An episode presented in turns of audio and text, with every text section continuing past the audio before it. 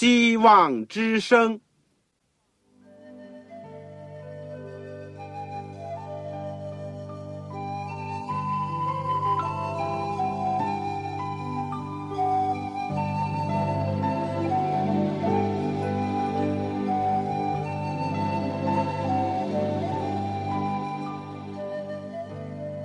各位听众朋友，各位弟兄姐妹，欢迎您收听信徒培训这个节目。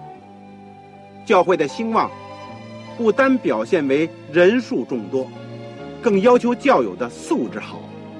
为了使教会真正达到人丁兴旺，又灵性健壮，希望之声特别为广大的信徒制作了信徒培训这个节目，满足主内同工同道的需要。信徒培训由黄牧师主讲，将有多种课程推出，欢迎弟兄姐妹们踊跃参加。下面我们就把节目时间交给黄牧师。各位亲爱的弟兄姐妹、组内的同工同道，你们好，我是旺草。再次的欢迎你们收听信徒培训的节目。我们目前呢是研究保罗书信当中的教母书信。我先问个问题啊，教母书信是指哪几卷？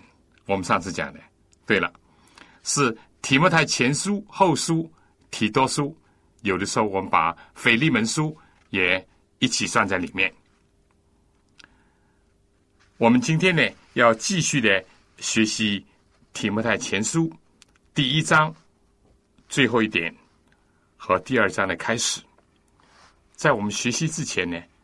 让我们一起祷告，亲爱的主，为着我们今天有机会学习你的圣言，我们感谢你。求你使我们看出你话语当中所要赐给我们教会以及我们自己所有的信息。求你在这个离经背道的时代当中保守我们忠于真理。也使我们能够像保罗、提摩太那样，靠来主的恩典和大能大力，做一个无愧的工人。我恳求主赐恩给每一位参加我们希望之声信徒培训的弟兄姐妹们，让我们都能够同感一灵，而且使我们的灵命天天长进，也使我们的属灵的知识能够。主天的增多，我们感谢祈求，是奉主耶稣基督的圣名，阿门。这个我们上次呢，就是讲提摩太书第一章，着重就讲要高举圣经的真理。要防备和拒绝异端。它的中心的问题呢，也是讨论到福音和律法的关系。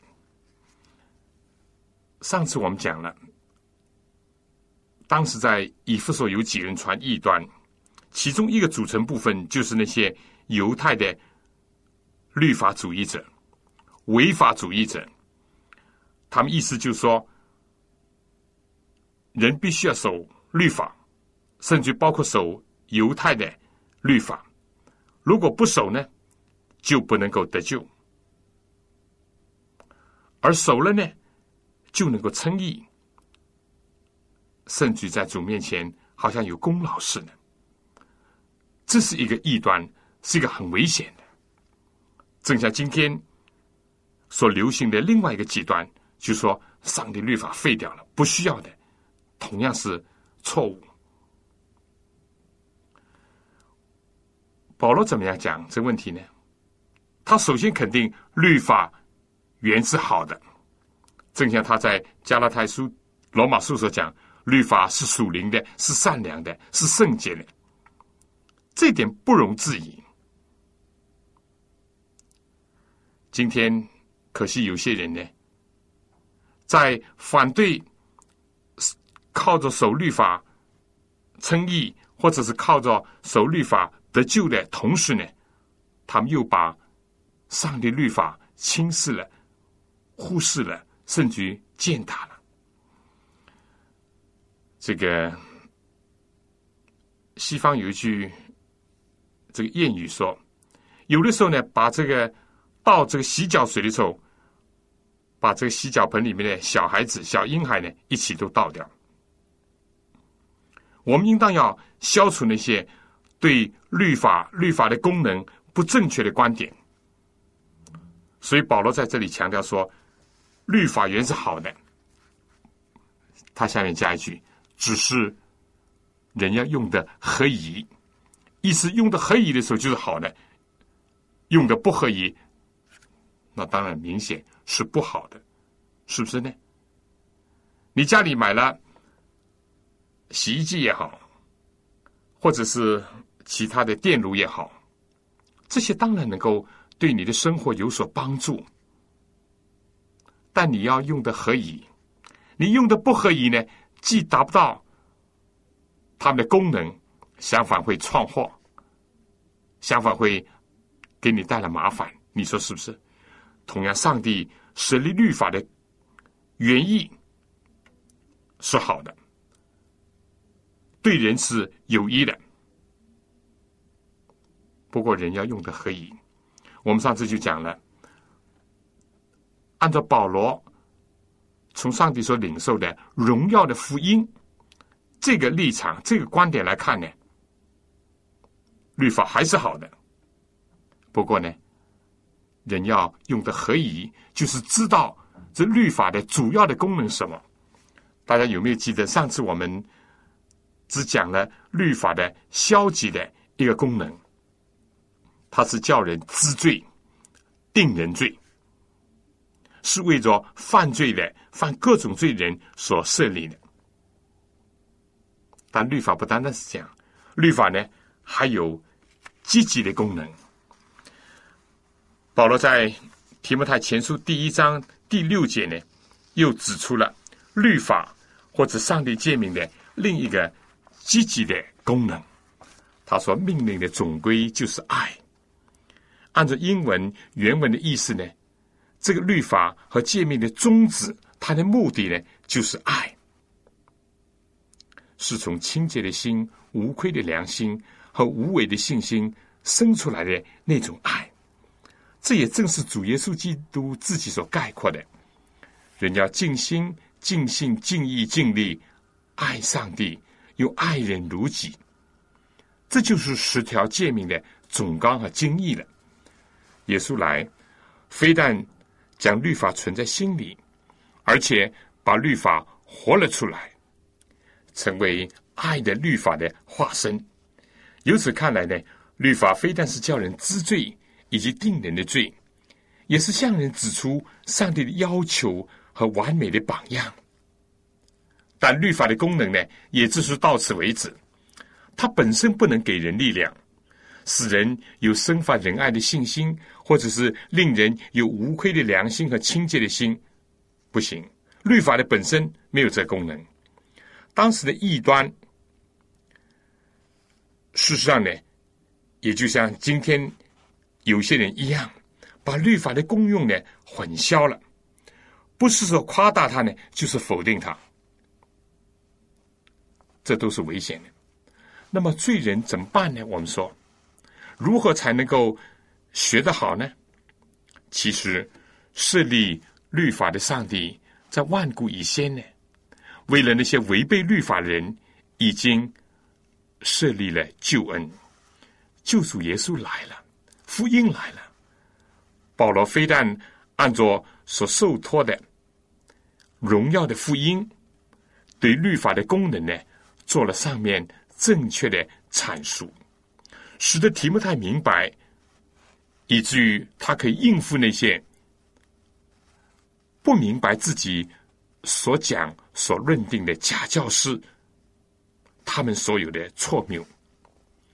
保罗呢，更加为着律法和福音的功能呢，做了一个活的见证，就是他自己呢，他现身说法，你讲到律法，讲到福音，他说：“我感谢那给我力量的。”我们的主基督耶稣，因他以我有忠心，派我服侍他。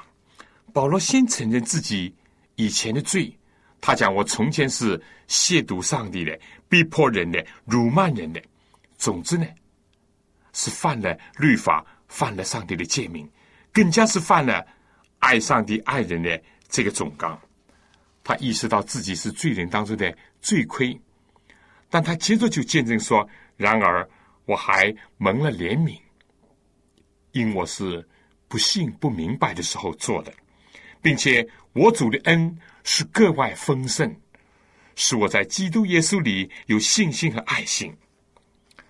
由于上帝的恩典和福音，就把超生的作用，现在他这个。”被律法定为有罪而且有大罪的人身上，他就赞叹的宣称：“基督耶稣降世，为要拯救罪人。”这话是可信的，是十分可佩服的，或者说翻译成十分可以接受的。福音和救恩不能，也并没有代包越处的去做律法所做的事情，但同样的。主的恩典和福音，确实是做了律法所不能做的。我们说，不知道有病的人，自以为健康的人，当然是用不着医生了，也不会去找医生，或者是去吃药的。你说是不是？但知道自己有病的人，也就不会因着诊断书，或者是这个。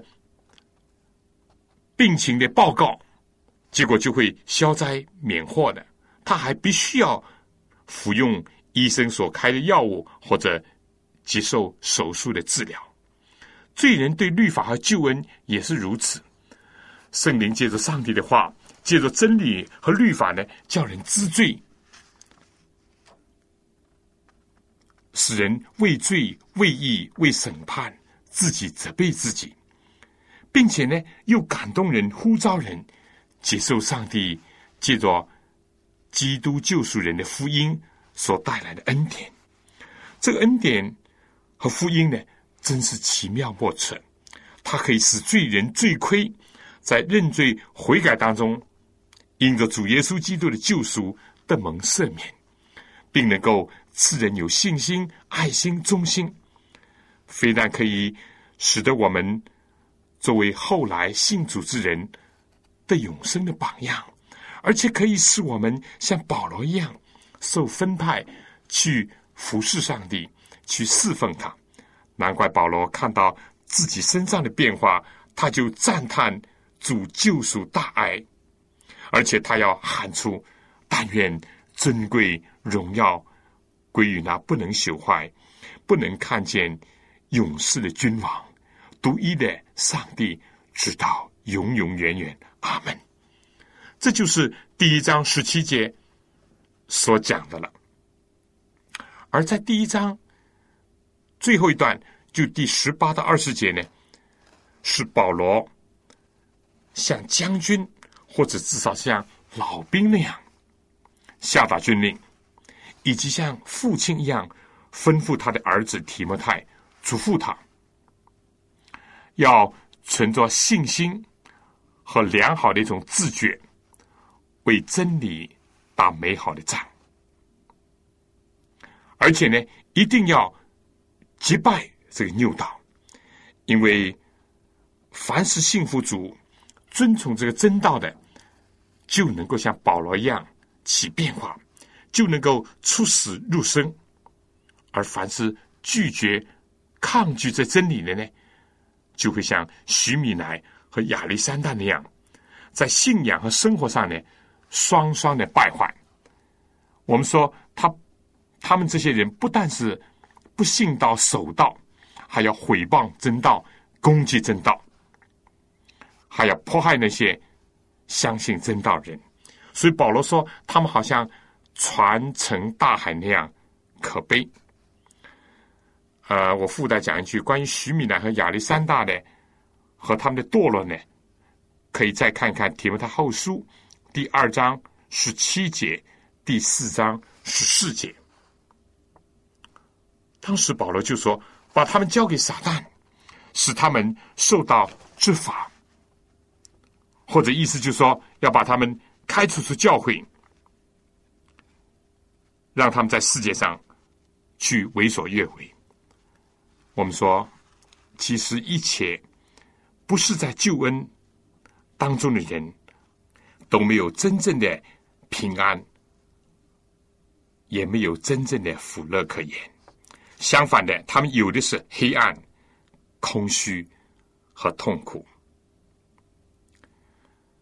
弟兄姐妹同工同道，在这章里面呢，我们和我们今天的教会呢，我想得做一些重要的信息，就是说，我们要把基督的道呢，要传的全备，要把律法和福音要正确的加以讲解和正确的运用，同时呢，我们要抵制和消除歪曲上帝真道。歪曲主的救恩的种种的异端和谬论，必要的时候呢，还要为此征战。但你有没有意识到，同样重要的就是你需要有自己活的见证和经验，像保罗一样，这样呢，我们才能够更好的传道救灵、四主爱人。反过来讲，如果不是这样呢？我们必定会走向反面，就好像徐米奈和亚历山大成为影响教会、抵挡真道、危害弟兄姐妹的人。我要说，非此即备。我们不是像保罗、提摩太那样，我们很可能最后就会像亚历山大和徐米奈那样。所以要求主帮助我们，非但让我们在属灵的知识上。要增长，更加要让我们自己要经验主的救恩，并且进入到上帝全备的真理当中去，能够像保罗一样，为着捍卫真道的纯正而站立，而献身。主耶稣在马太福音二十五章讲到十个童女，其中五个是预作的，他们因为。有灯，却不预备油。我说不是没有一点油，没有足够的油。所以今天我们实在是需要圣灵，实在是需要上帝的话，能够在我们的心中燃烧，在我们的生活当中发光，去照耀黑暗的人，也能够传扬真道，抵制异端。下面我想。请大家听首歌，《我的灯需要油》。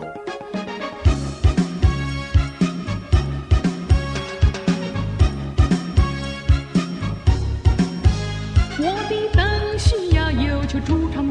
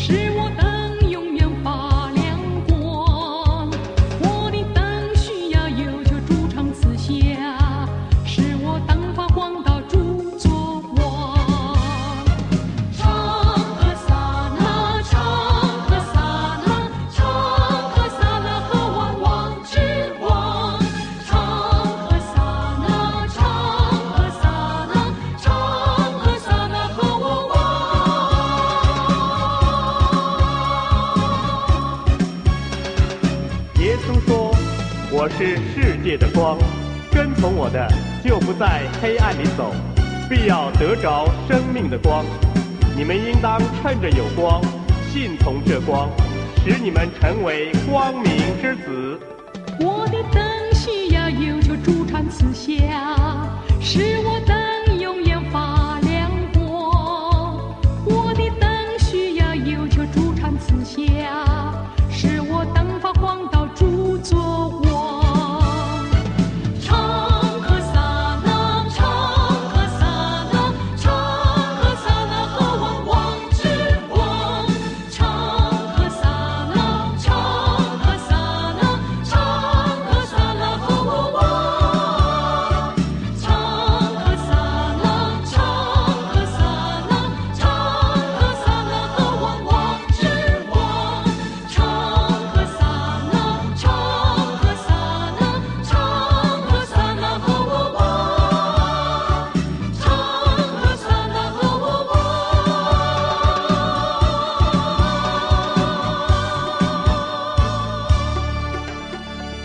下面呢，我想大家打开圣经，我们学习第二章了。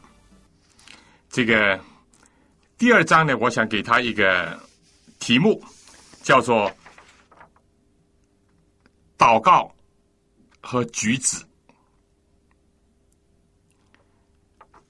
我顺带讲一讲，就说你如果没有圣经的话，你又想好好的学习，那么你可以来信告诉我，我非常乐意的想方设法为你免费的提供一本圣经，可以帮助你很好的听课，以及在其他的时间学习上帝的话语。我的通信地址呢是香港邮政总局信箱七六零零号，七六零零号。或者是三零零九号，三零零九号。你如果有传真机，而使用也是方便的话，你可以用我们的传真服务。我们的传真号码是八五二二四五七六零一九。我重复一次：八五二二四五七六零一九。好了，如果你你听完课。就请您写信来，写“望草收”，“望”就是希望的“望”，潮水的“潮”。信封上写清楚你自己的姓名、回邮地址和邮编号码。好，我们现在就一起读《提摩太前书》第二章第一到第三节。我们说。第二章呢，一共是十五节，明显的分作两大段。第一大段是第一到第七节，提到应当为万人以及在上掌权的祈求祷告。第八到十五节呢，讲到弟兄姐妹，尤其是妇女在教会当中的服装、举止、行为的问题。两段当中呢，同时也引申出一些。神学的观点，我们先读一读这个第一到第三节。我劝你，第一要为万人恳求祷告，代求主谢；为君王和一切在位的也该如此，使我们可以敬虔端正、平安无事的度日。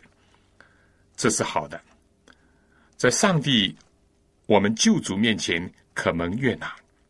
使徒保罗这里呢，劝勉、鼓励、呼吁提摩太和一切主的仆人，既要为万民，也要为掌权的人恳求、祷告、代求和谢恩。灵修生活以及传道事工当中呢，我们说祷告祈求是很重要的一个组成部分。祷告生活是一个人灵性程度的一个指针，祷告热忱与否。又是和祈求者，以及他和上帝和人们的感情的一个指标。祷告的内容呢，更加是祷告的人的人生观的一个反应。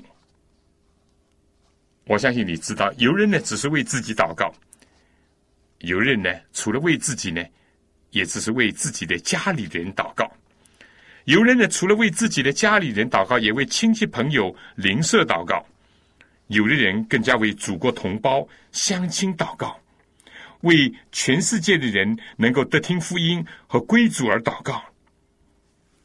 再有呢，有一些人还能够为自己的敌人、恶待自己人，替他们祷告。这就看出许许多多的不同来了吧？就算是在为自己和自己家里人祷告当中呢，有人只是为物质的需要、身体的健康、生活上的平安而祷告；有人呢，却想到要为我们心灵的需要和品格的成长。和灵性的得救而祷告，所以有人说，在祷告的功课上呢，是学无止境的。它是属灵生活的第一课，也是永远拿不到毕业证书的一个大学校。在这里，保罗呢分别用了四个不同的字眼，说明祷告的不同的组成的部分。可以说，有感恩和颂赞。有恳切的认罪，有禀告和祈求，但是也有代祷。弟兄姐妹，我们在这里可以想一想，我祷告的范围有多大？是以我自我为中心，以这个血缘的关系连成一线，或者是呢，我们旁伸到左邻右居的一大片。还是东南西北前后左右远近各方所有人呢，都成为我们一个祷告的立体的空间呢？这是我们要想的第一问题。其次呢，在我的祷告当中，是不是单单只是求，没有或者是很少有感恩呢？或者只是开始或者结尾的时候呢，好像献上感恩祭、素祭，但是没有。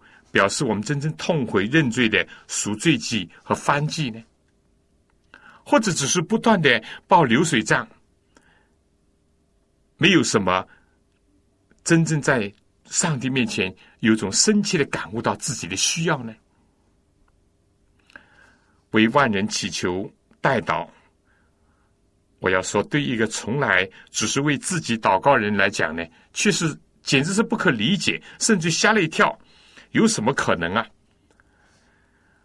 但请看亚伯拉罕，不但他为他自己没有儿子祷告，他为着他的侄子，为着辜负他的好意、占他便宜的罗德，为着他的灵性祈求，也为着那些行将毁灭的索多玛、俄摩拉的居民恳求。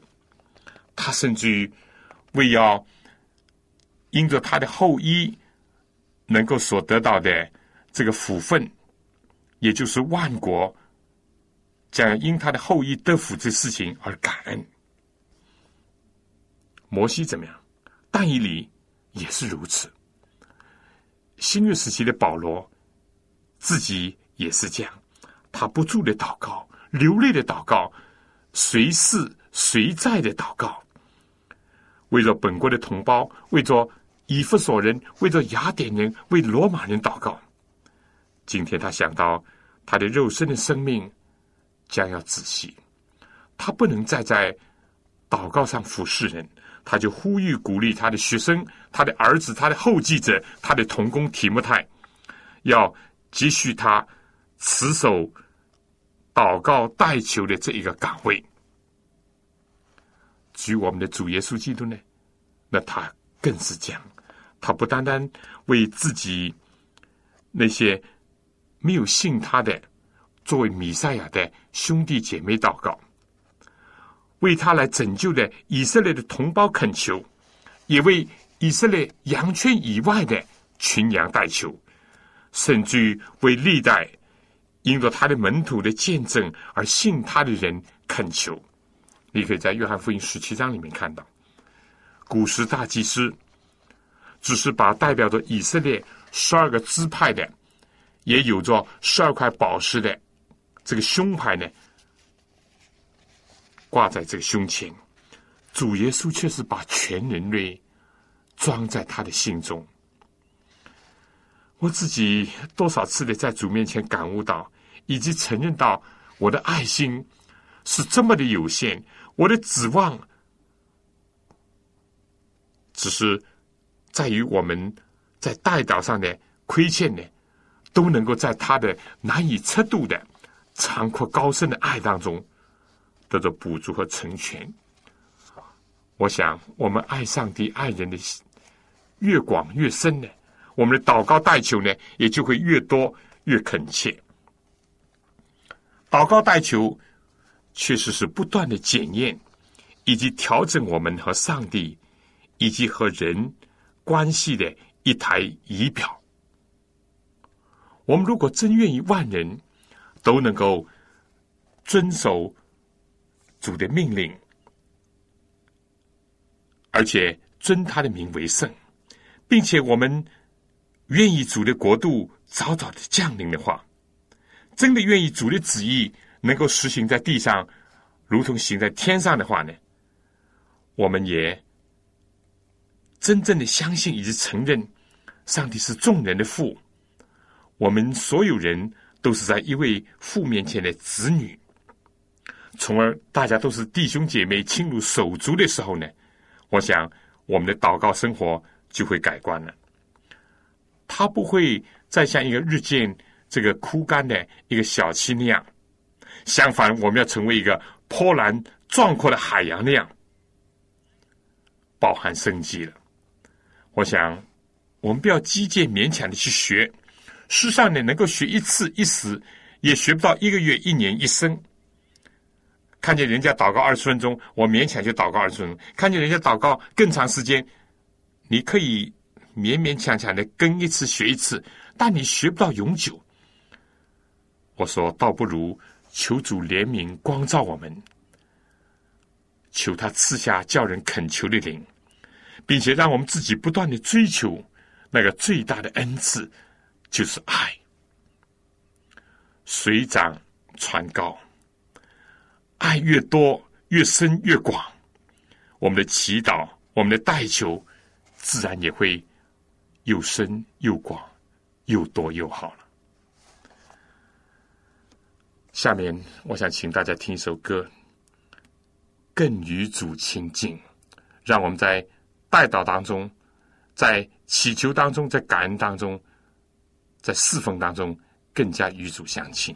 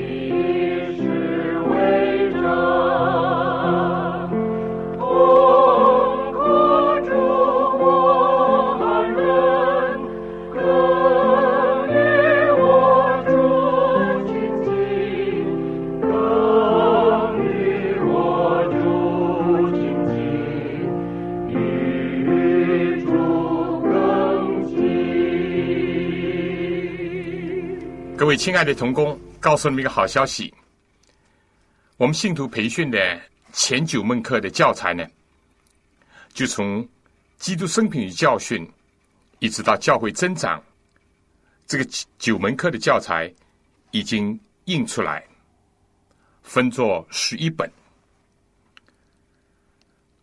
我虽然很希望所有的义工，我们的主的仆人都能够人手一套，不过有的时候可能是因着这种或者那种的困难，一时不能够完全的满足你们的需要。我所讲的这个经济或者钱还是第二个事情，主要是你知道。我们是有一些困难，尤其是在运送和邮寄的过程。不，我可以这样讲，至少我会尽可能的满足你们的需要，尤其是对我们这门课的一个听众，至少在这个九门课里面，可以先给你们提供教牧学。如果你是教会的工人、义工，你可以写信来告诉我。你说旺草，我很希望得到这些教材。我收到你的信，我会尽可能的想方设法的为你提供一套或者一部分，或者是至少是一本教母学。至于我们以后的考古学圣经。以及我们现在保罗书信都为这个祷告，我们还没有准备好能够复印，因为有很多的工作要做。为此祷告，求上帝能够赐福给我们每一位。来信的请寄香港邮政总局信箱七六零零号，七六零零号，或者是三零零九号。你写望潮收。希望的望，潮水的潮，一定要写清楚你自己的姓名、回邮地址、邮编号码。你如果有传真机或者传真也是方便的话，你可以用我们的传真服务。我们的号码是八五二二四五七六零一九。如果你需要这些信徒培训的教材、讲义，或者已经印成。书籍的话，就请您赶快的来信。当然，也希望你为此祷告，也存这个忍耐的心，等候得着主所给我们的。好了，上面保罗劝勉提摩太和所有为主工作人要为万民祷告。下面呢，要为君王和一切在位的也该如此。保罗这样的这个吩咐呢？一个是多么的难能可贵啊！因为我们知道保罗在犹大首领和罗马的政权手下受了不少的冤屈和苦处，但他自己没有咒诅，他也没有叫提莫泰他的真儿子去咒诅他们，反而要他们怎么样呢？能够有一天能够悔改，能够得出上帝的恩赐，所以。他要提莫泰要为他们祷告，因为他深知上帝是万王之王、万主之主，凡是领到他的都是主所许可的。废王立王都在乎上帝，上帝给人权柄统治邦国，原是叫他们赏善罚恶、替天行道。每一个统治者、官长、有权势的人都要为了他们所有的权利要负责。并且在审判的大日要交账，他们几乎在世界上没有忠实的行使赏善罚恶的之事，甚至颠倒是非、赏罚不公。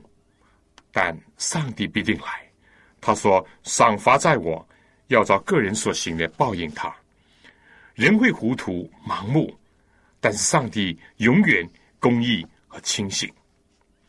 其次呢，保罗在这里。绝对没有叫传道人基督徒对君王呢要逢迎阿谀，或者是歌功颂德。他要提摩太为着君王、为着在位者的悔改得救，为着他们身在危险当中却不自知而恳求，就好像保罗自己在亚基破在菲斯都面前所做的那样，他要传道人为着君王、为着统治者能够有智慧，能够秉公行义来使用权力而祷告。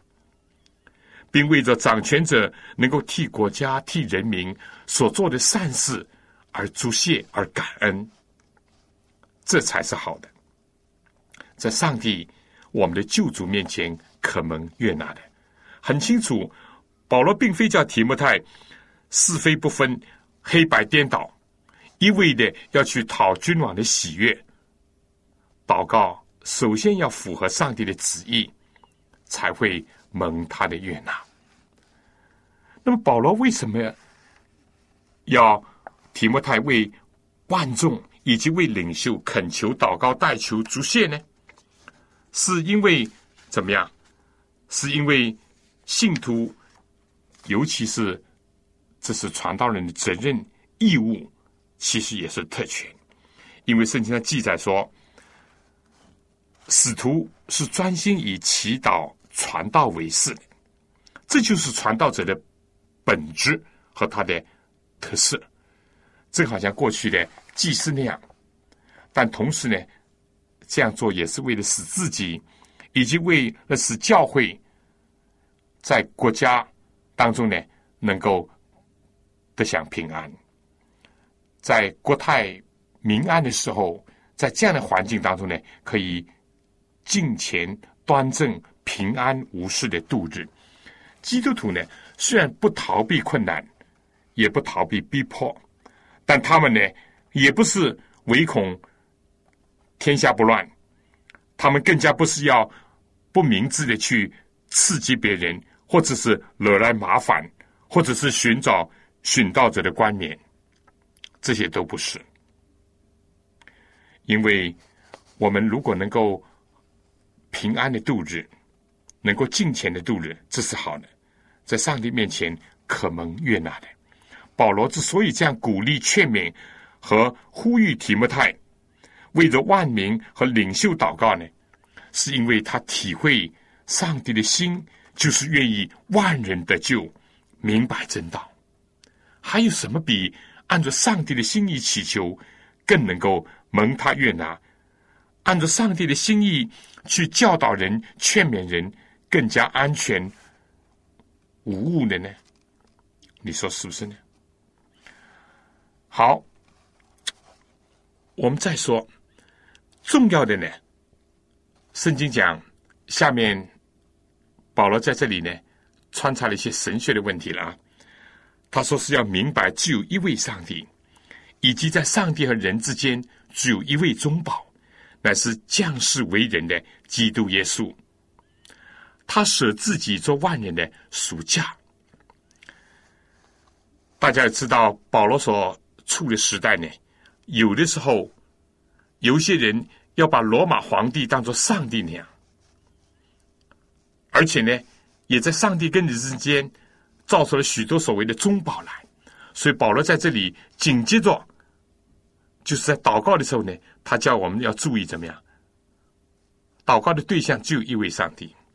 你祷告不需要经过其他的呃方法，或者也没有其他人，只需要接着我们的中保。我想在这两点上面呢，把圣经所启示的宗教和其他一切的反神论、多神教，以及几乎是一神教，但是不以道成肉身的耶稣基督为上帝跟人之间的唯一的中保，而是以什么玛利亚。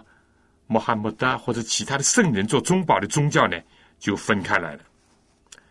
耶稣在分离的祷告当中呢，就有这样的话说：“认识你独一的真神，并你所差来的耶稣基督，这就是永生。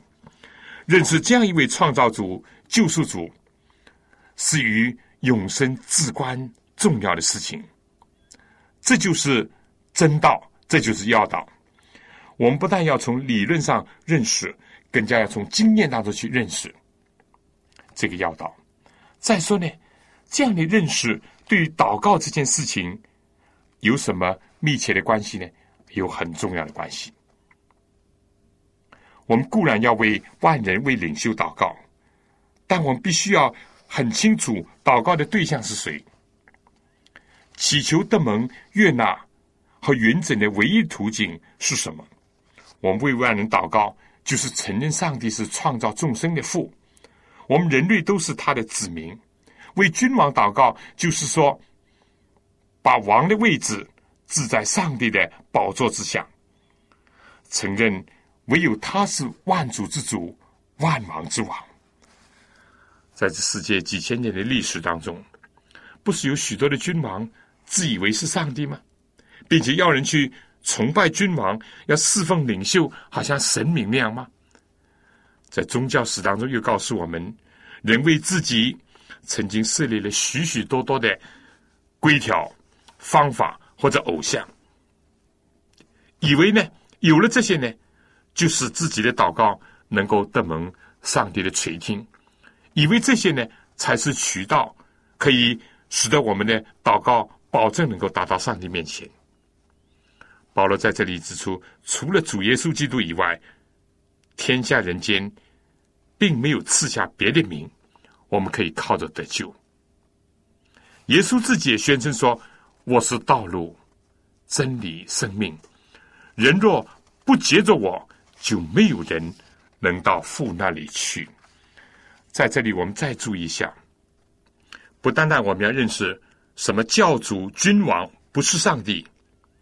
也不足以给人永生，或者使我们的祷告能够得蒙上帝的悦纳。所有的牧师、传道人和信徒呢，也需要注意这点。我们不是说有些人他自己并不祷告，只是要求牧师祷告吗？不是也有些信徒总以为某些人祷告呢，才特别的灵验吗？保罗在这段经文里面指出，这一切都是不正确的。人应当明白。这个真道，就是说，只有一位上帝，只有一位中保，就是耶稣基督。凡靠着他进到上帝面前的人，他都能拯救到底。凡是奉着主耶稣基督的名祈求的，就被得着；寻找就寻见，叩门的他就为我们开门。最后呢，我讲讲怎么样能够使万人和君王有可能得救，以及明白这个真道呢？除了为他们祈求代祷以外，就是向他们传讲这道。保罗以他自己的见证，他说：“真话并不谎言，他就是为此奉派做传道人、做使徒、做外邦人的师傅，教导他们相信以及学习真道。单单祷告不够，你就要有机会，要为他们做见证，要把真道传给他们，和他们一起分享。”从这个第八到十五节里面呢，很清楚的看到保罗结合着他在各地建立教会以及他牧会的经验呢，提到了一些当时当地教会生活当中的问题，有一些积极正面的教导，也有一些劝阻性的指示。对男的信徒呢，保罗说，要求他们没有愤怒，没有争论。可以这样讲，这往往是男性的弱点和通病。有时愤怒呢，就导致争论；有的时候呢，争论就引发愤怒。但在教会群体团体生活当中，两者都是要不得的。保罗希望男士们，与其到处的扬声、互相的争吵或者指手画脚对付人，倒不如呢，按照当时的习惯。举起圣洁的手，随处的向上帝为着自己、为着别人而祷告。其实呢，也只有这样呢，才能够真正的这个消除愤怒和争论这些弊病。反过来讲，一个恶言对人，这样的人又怎么能够向上帝发声？一个指手画脚责备人的人。又怎么样能够算为圣洁呢？作为弟兄们，男性特别要注意这一点。我也意识到，我也是个男性，特别要注意这一点。那么，对女性的信徒又如何呢？保罗一视同仁。保罗真的没有男女啊，这个卑贱不分，或者是高低子。他先讲了，男性要注意的，然后他讲了，女士们要注意的。他指出了他们在会堂或者敬拜的时候所要注意的事项。他勉励女性徒呢，要廉洁自守。以正派的衣服衣裳呢为装饰，不要以编法、黄金和贵价的衣裳为装饰，只要有善行。如果是敬拜上帝的呢，就要这样做，就必须要这样，因为唯有这样呢，注重内在的美、生活的善行，而过于去追求外在的美和虚浮的荣耀呢，才能够和基督徒的名号相称。我们不可以否认的，爱虚荣、爱打扮呢，是妇女的弱点之一。莫泊桑有一个项链这篇文章，他就很清楚的、很深刻的指出了这一点。我想，二十世纪物质主义盛行，世俗的精神呢，可以说弥漫在各处。老底家教会时代的教会精神呢，显著的。表现了出来，基督徒妇女呢不能不注意这一点。撒旦叫人荣耀自己，但是呢，第一个天使的信息叫人敬畏上帝，把荣耀归给他，因为施行审判的时候已经到了。追求时髦、服饰，时时的要更新，这样的人呢，很少会享有内心的宁静。和重视生活的善行的，这些人往往成了一个外形美观，但是灵性丑陋的人。我要说，尽管上帝是爱美的上帝，但是什么是美？你先追求内在的美，还是你刻意的要去化妆，要去追求外表的美呢？这是值得我们思考的。最后一段，圣经说，女人要沉静的学道，一味的顺服。我不许女人讲道，也不许她管辖男人。只要沉静，因为先造的是亚当，后造的是夏娃，且不是亚当被引诱，乃是女人被引诱，陷在罪里。我想在这里必须要解释一下当时的时代背景，才能够会对这段的经文有正确的理解。正像前面我所指出的，保罗并不是大男人主义的。不论在其他的书信或在本书，就像刚才所讲的，先是讲男的缺点、危险，然后呢，他才提到了妇女要注意的。我们可以这样讲：你如果想象一个打扮的花枝招展、珠光宝气，又是一脸世俗娇矜的这个女子呢，走了进来，走在会堂里面，甚至登上讲台炫耀自己。或者是甚至表现的眉态百出，同时呢，他又打开圣经，奉上帝的名讲道，你认为怎么样？你能接受吗？在这样情况下，我想不难理解保罗的指示了。在这里绝对没有不准许妇女参与圣公，包括讲道的意思。但这里呢，就是要让人不要抛头露面，不要招摇过市。不要吸引人，不是来注意上帝的道，不是来敬拜上帝，而是来注意自己。保罗有真的禁止妇女参与圣公吗？没有。保罗有不少女童工，以及在他所推崇的妇女当中，有有阿爹、选都基、百基拉、菲比。有的时候，他甚至于写这个荐信去举荐他们。圣经还记载好几位替上帝发言的女先知、女先见，比如米利安、狄波拉，七个执事的呃之一，还有腓力的四个女儿都是。此外呢，这段教训特别是针对以弗所教会的背景，看《使徒行传》十九章就知道，以弗所是当时一个繁华的城市，非但商业活动兴盛，而且呢是一个省会。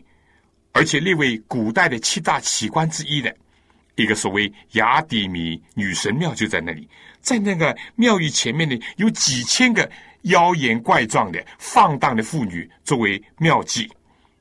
我想你记得这点呢，就能够理解保罗的吩咐是多么必要了。就像保罗要哥林多的妇女脸上要蒙帕子那样，和一般的所谓的开放、所谓放荡的这个妇女有分别那样，保罗在这里也特别提醒提摩太所关注的这个教会的，就是以弗所教会的妇女要注意这点。我们说真理的原则是永存的，就什么呢？就说妇女应当要端庄敬虔，正像这个男士举手祷告。我们说祷告是永恒的原则，但举手呢，这是有时代的背景，有不同的地点，不同的这个方式。但是原则是永存的。正像保罗在本章最后所讲的，女人如果常。